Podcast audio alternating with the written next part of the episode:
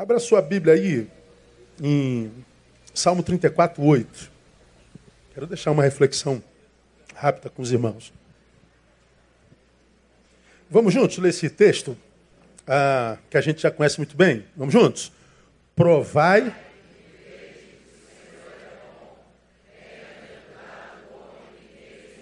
Mais uma vez, mais forte. Provai.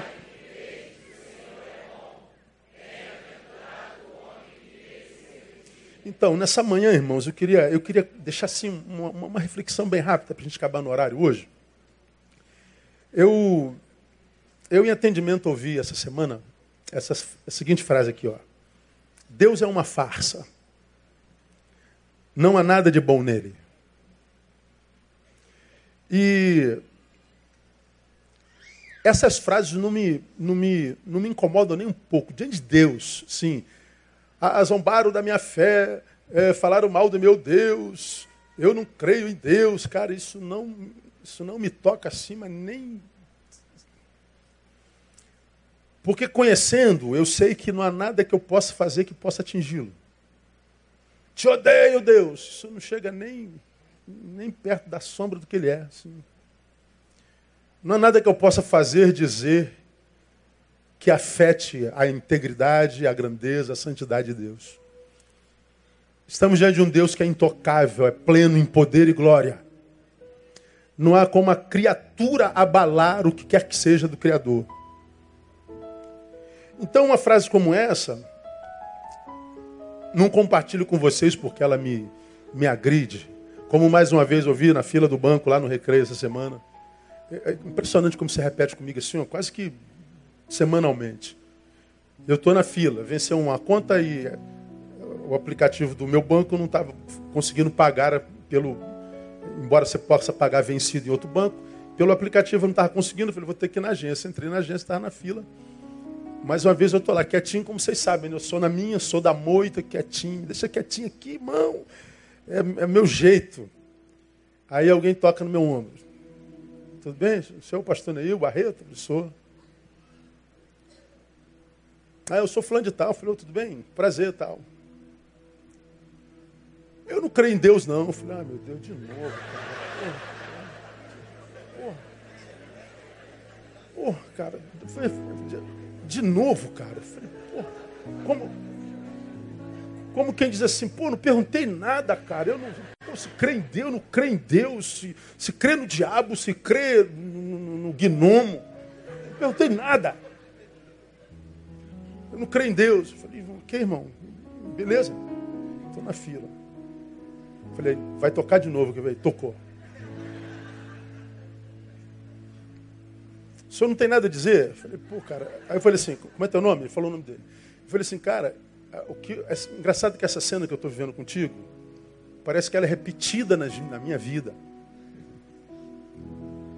É muito comum alguém me parar na rua e dizer assim, cara, você me tem abençoado a beça, a sua palavra Rapaz, eu acho que o meu galardão no céu vai ser maneiro. Que eu tenho de testemunho de gente que foi abençoado com a minha palavra no mundo inteiro, assim. É, é, sim, é aos, aos milhares e milhares e milhares. Mas é muito comum pessoas que dizem que não creem, ou seja, pensam que não creem, me catucar, e eu não sei porque é mim, ou eu sei porque é mim, dizendo eu não creio. Pensem, tentem analisar comigo. Por que, que você acha? O Flavão, o pastor Flávio está na fila, eu não creio. Pastor Flávio, senhor, eu não creio em Deus, não. O que, que leva uma pessoa a tocar num crente, nesse caso eu, para dizer que não crê? Que intenção você acha que? Hã? É o efeito contrário como quem diz, quase que, me ajuda a crer aí, cara. Ou, pelo menos pergunte, mas por que, que você não crê? Aí ele vai explicar, ah, porque eu passei por uma dor danada e Deus não fez nada, minha mãe morreu, meu carro foi roubado, eu tive uma enfermidade, aquela coisa toda, ou seja, a dor chegou. Se a dor chegou, Deus é amor, então não existe. Porque na cabeça do sujeito, se existe amor, não há dor. Pô, e tem dor maior produzida do que, quem ama, irmão. É aquela, como eu já falei aqui, essa incapacidade que o ser humano tem de coadunar dor com amor. Se eu amo, não dói. Se dói, no amor. Pô, cara. Pô, se a gente parar para ser honesto, se a gente parar para refletir um pouquinho só. Aí eu falei, tudo bem, cara, ok. O senhor não vai dizer nada? Eu falei, poxa, o que você quer que eu diga? Não, tudo bem. Aí eu perguntei, você quer conversar alguma coisa? Você quer falar alguma coisa? Quer perguntar alguma coisa? Você está precisando de ajuda? Aí, não, está tudo bem. A fila andou. Lá na frente ele toca, na verdade eu estou precisando de ajuda. Eu falei, aí é outra história. Agora, a ajuda que eu vou te dar vai ser um conselho da parte de Deus. Bom, se for o Senhor, o Senhor é muito coerente, ó, tá me ouvindo. Ele não acredita no Deus que eu prego, mas está ouvindo a respeito do Deus que eu prego. Acabamos a fila, sentamos no banco, conversamos um pouquinho. Orei com ele. Oh, não creio em Deus. Posso orar com você? Baixou a cabeça na hora. O cantinho do banco ali. Respeito, cara, a a fé contrária, porque para mim o ateu também é crente. Você já me viu falando sobre isso aqui? Ó, isso aqui, como você já aprendeu, isso aqui é Deus. Eu estou do lado de cá, creio em Deus. Ele está do lado de cá, é, eu, eu creio na existência de Deus. Ele está dizendo, eu creio na inexistência de Deus. Eu na existência, ele crê na inexistência. Eu não posso provar que Deus existe ele não pode provar que Deus não existe. É fé. Fé. Então, ateu é um crente também. E não tem nada a ver se ele é ateu, se ele não é. Se o cara diz que Deus é uma farsa ou não. Agora, para a gente refletir um pouquinho, de repente você está aqui e pensa a mesma coisa, não consegue entender um Deus que é amor, um Deus que é bom, com a vida que você está vivendo agora que você não suporta. O texto que nós acabamos de ler diz assim: ó, provar e ver de que o Senhor é bom. Então, pastor, eu queria ver a bondade desse Deus que eu não vejo na minha vida. É, mas o texto está dizendo lá, ó, primeiro tem que provar. Ver depois. O problema é que muita gente quer ver para depois provar. Esse texto me ensina algumas coisas assim muito, muito claras. Primeiro, irmão, Deus não se revela de fato, de verdade, em essência, para quem só tem conhecimento teórico dele. Ele está dizendo, a minha bondade, ou seja, a experiência com ela, eu estou falando da bondade particular, subjetiva, porque da bondade geral, da graça geral, todos nós temos, você está vivo. Se o salário do pecado é a morte, todos pecaram, todos nós devíamos estar mortos. Já falei sobre isso aqui. Ora, se o salário do pecado é a morte, todos nós devíamos estar mortos e não estamos mortos, só estamos vivos pela graça de Deus. Então a vida é, é produto da graça. Porque devíamos estar todos mortos. Então a graça geral nos alcançou. Agora, aquela graça particular, que é a capacitação de Deus, do Espírito, para que eu possa ser o gestor da minha própria vida na palavra, para que eh, Deus me dê graça e conhecimento, para nas bifurcações da vida eu não me perder, para quando eu estiver diante dos antagonistas da vida eu estar capacitado para eles, para a luta, para a batalha, como diz o Salmo, o, o, o, Salmo 46, que ele adestra minhas mãos para a batalha e os meus dedos para a peleja. Preguei sobre esse salmo tem uns três domingos atrás, ou quatro domingos atrás. Ele adestra a mão para a peleja e os dedos para a batalha. Ora, por que, que ele não livra da batalha? Mas me adestra para a batalha? Porque viver é uma batalha, pô. É matar um urso e um leão todo dia, pô. Então ele está dizendo, não tem como passar pela vida sem luta. Já que viver é a própria luta, eu adestro tua mão e o teu dedo para a guerra. O problema é que a maioria dos seres humanos não querem nem entrar na batalha. Querem ficar aqui de coitadismo, querendo que Deus peleje a batalha deles. Vai se frustrar, pô. Porque, irmão, só em levantar já é uma luta. Ainda mais como acabei de falar aqui na nossa oração. São quase 70 mil cadáveres produzidos nesse país. Você é brasileiro, corre risco de vida todo dia, pô. São sete cadáveres por hora no Brasil, todo dia. Então, quando, quando a Bíblia diz Deus provar e ver, ele está dizendo, é, é, a gente só vê a bondade de Deus particular, subjetiva, quando nós o provamos. Então ele não se revela para quem só tem teoria. É, eu acho que é Deus, eu penso que, a respeito de Deus eu tenho uma teoria, eu acho que, a, do que diz a palavra, eu imagino que. Se você tem uma visão teórica, verborrágica, de Deus, o que de Deus você quer? Senão essa relação abstrata, sem consistência, que não vai entrar contigo no vale da sombra da morte, pô. Essa bondade que você quer para o tempo da guerra, essa paz que você quer no tempo de guerra, que ela é prometida, por isso que ela é chamada de paz que excede todo entendimento, não era para estar tá em paz porque está em guerra, não era para estar tá em paz porque está duro, não era para estar tá em paz porque você está passando por depressão, não era para estar em paz porque você está passando pelo vale da sombra da morte, mas a despeito de estar passando por isso tudo, você ainda sente a paz de Deus que excede todo entendimento. É assim ou não é? que guarda mente e coração, ou seja, razão e emoção. A paz que não se explica não era para eu estar em paz desse jeito, mas eu estou. Explique, ô psicólogo. Não, não dá para explicar. É promessa. Agora, prova e vê. Porque se tem só discurso a respeito dele, é, o que vai ter dele é ausência de experiência mesmo. A experiência com Cristo, irmão, não é brincadeira, não, é experiência mesmo. Quando a Bíblia diz lá, pelo que se alguém está em Cristo, ele é o quê? Nova criatura. Ou seja, morreu a velha.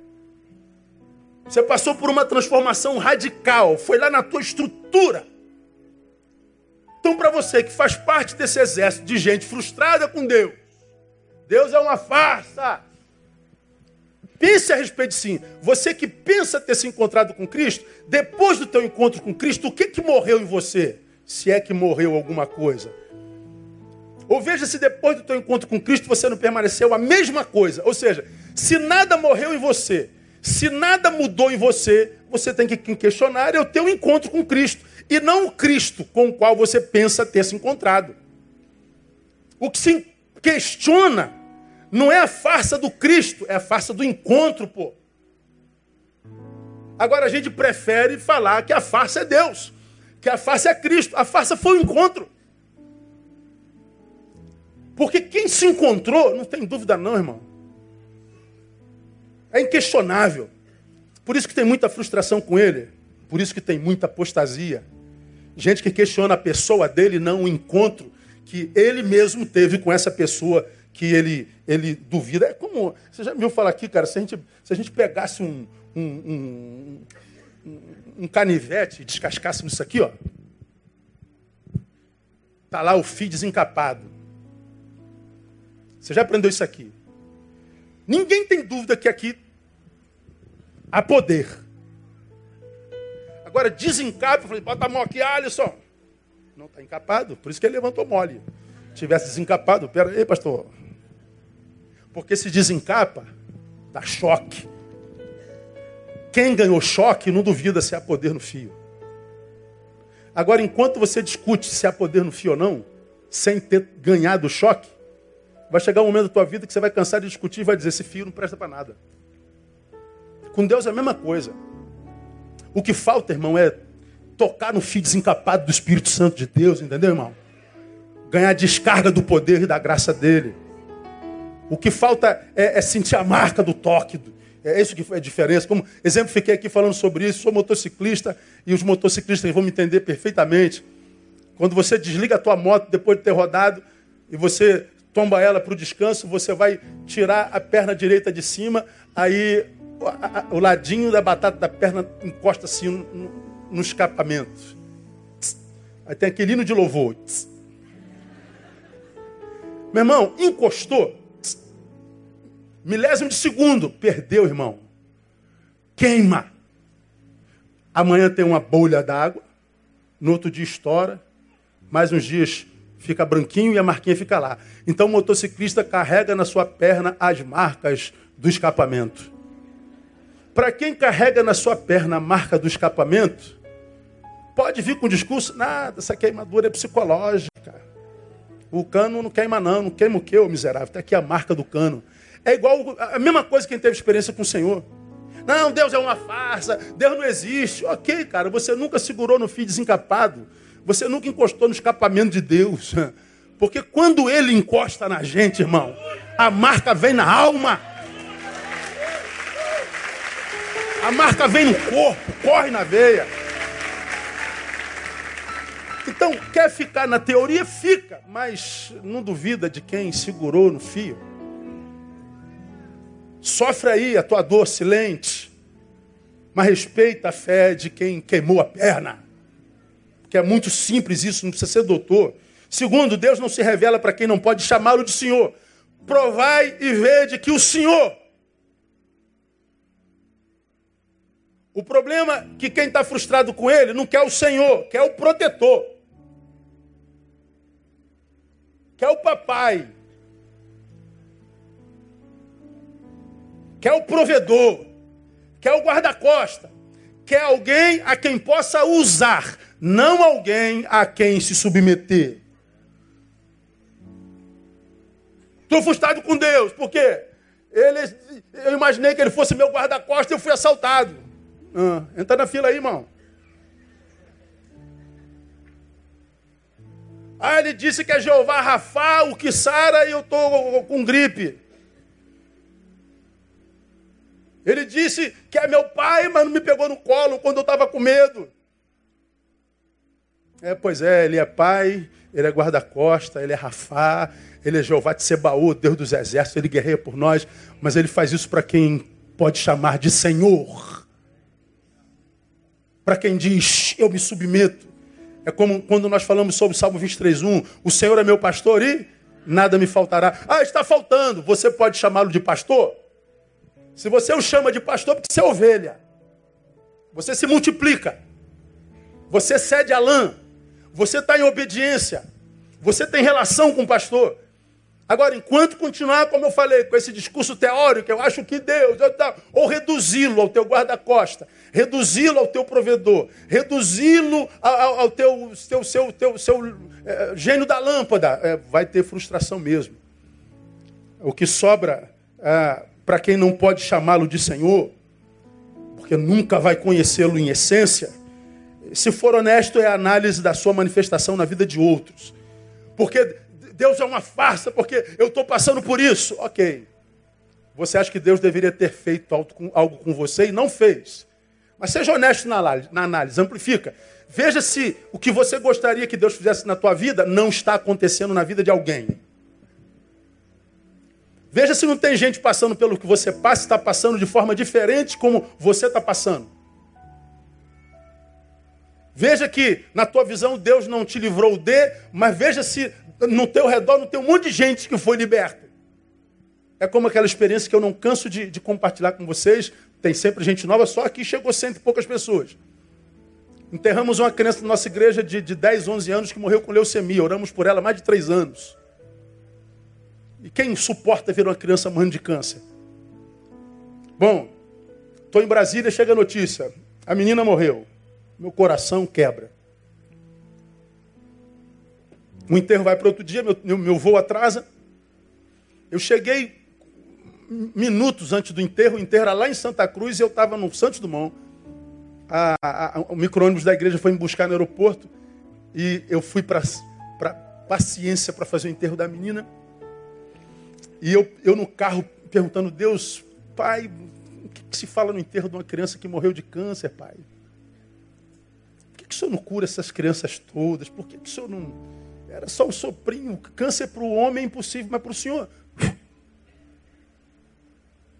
Se o senhor desse um sopinho, o sanguezinho dela estava pronto. Teu nome ia ser glorificado.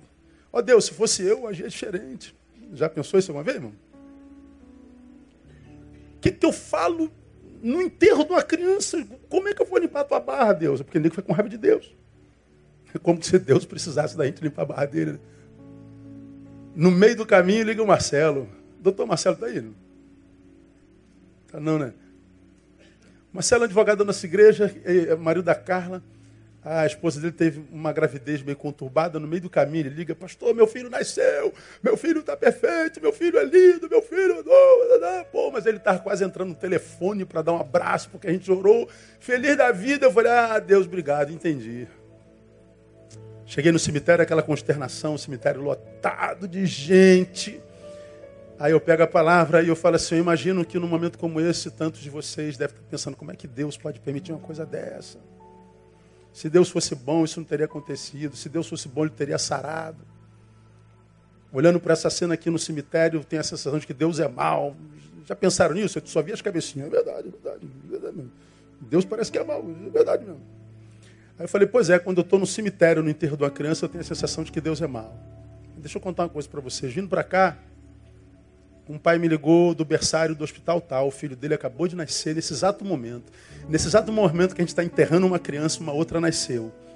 Se aqui no cemitério, quando uma criança morre, Deus é mal, se todos nós nos transportássemos para o berçário onde nasceu uma criança, Deus seria o quê?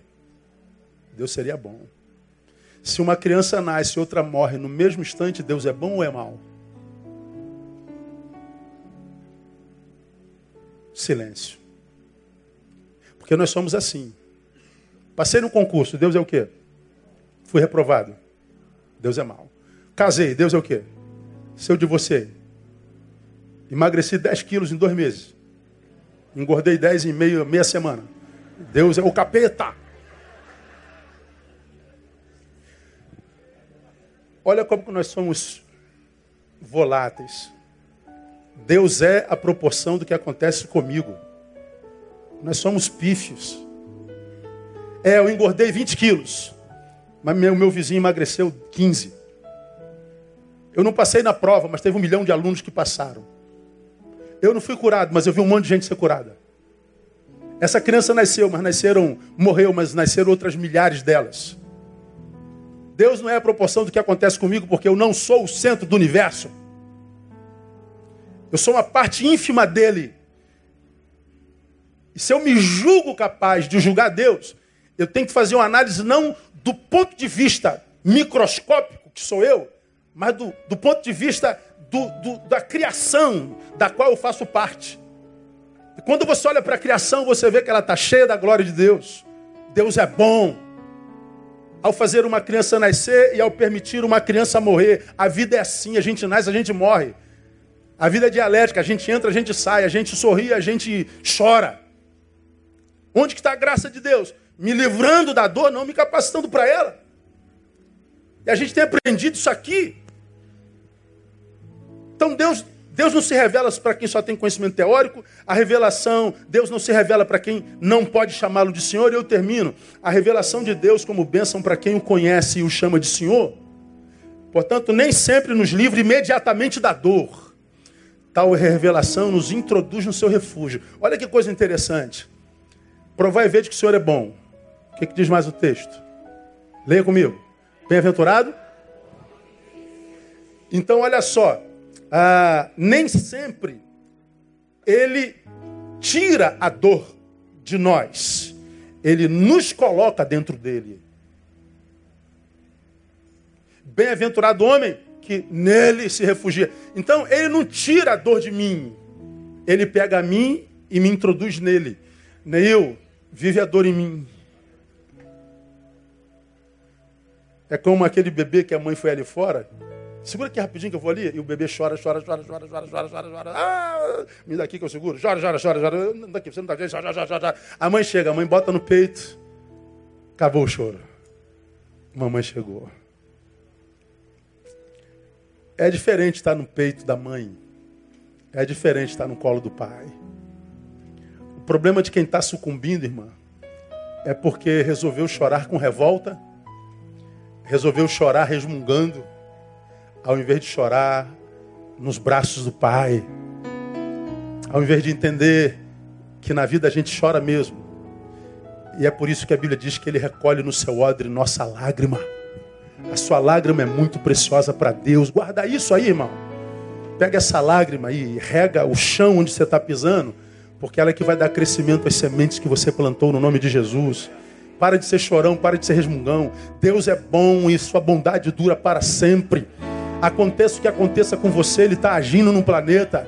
E Ele sabe o que, é que você está passando e Ele vai te dar vitória no nome de Jesus. Chora nele. Refugie-se nele. Grunhe nele. Porque você vai ver que nele você não vai chorar para sempre. O choro pode durar uma noite inteira, mas pela manhã vem um cântico de júbilo. A tua manhã está chegando no nome de Jesus. Aplauda ele, vamos celebrar, porque nós servimos a um Deus vivo, bondoso, misericordioso. Deus não é uma farsa, ele é real. Deus é bom, sempre bom, e a sua misericórdia dura para sempre. Vamos celebrar no nome de Jesus.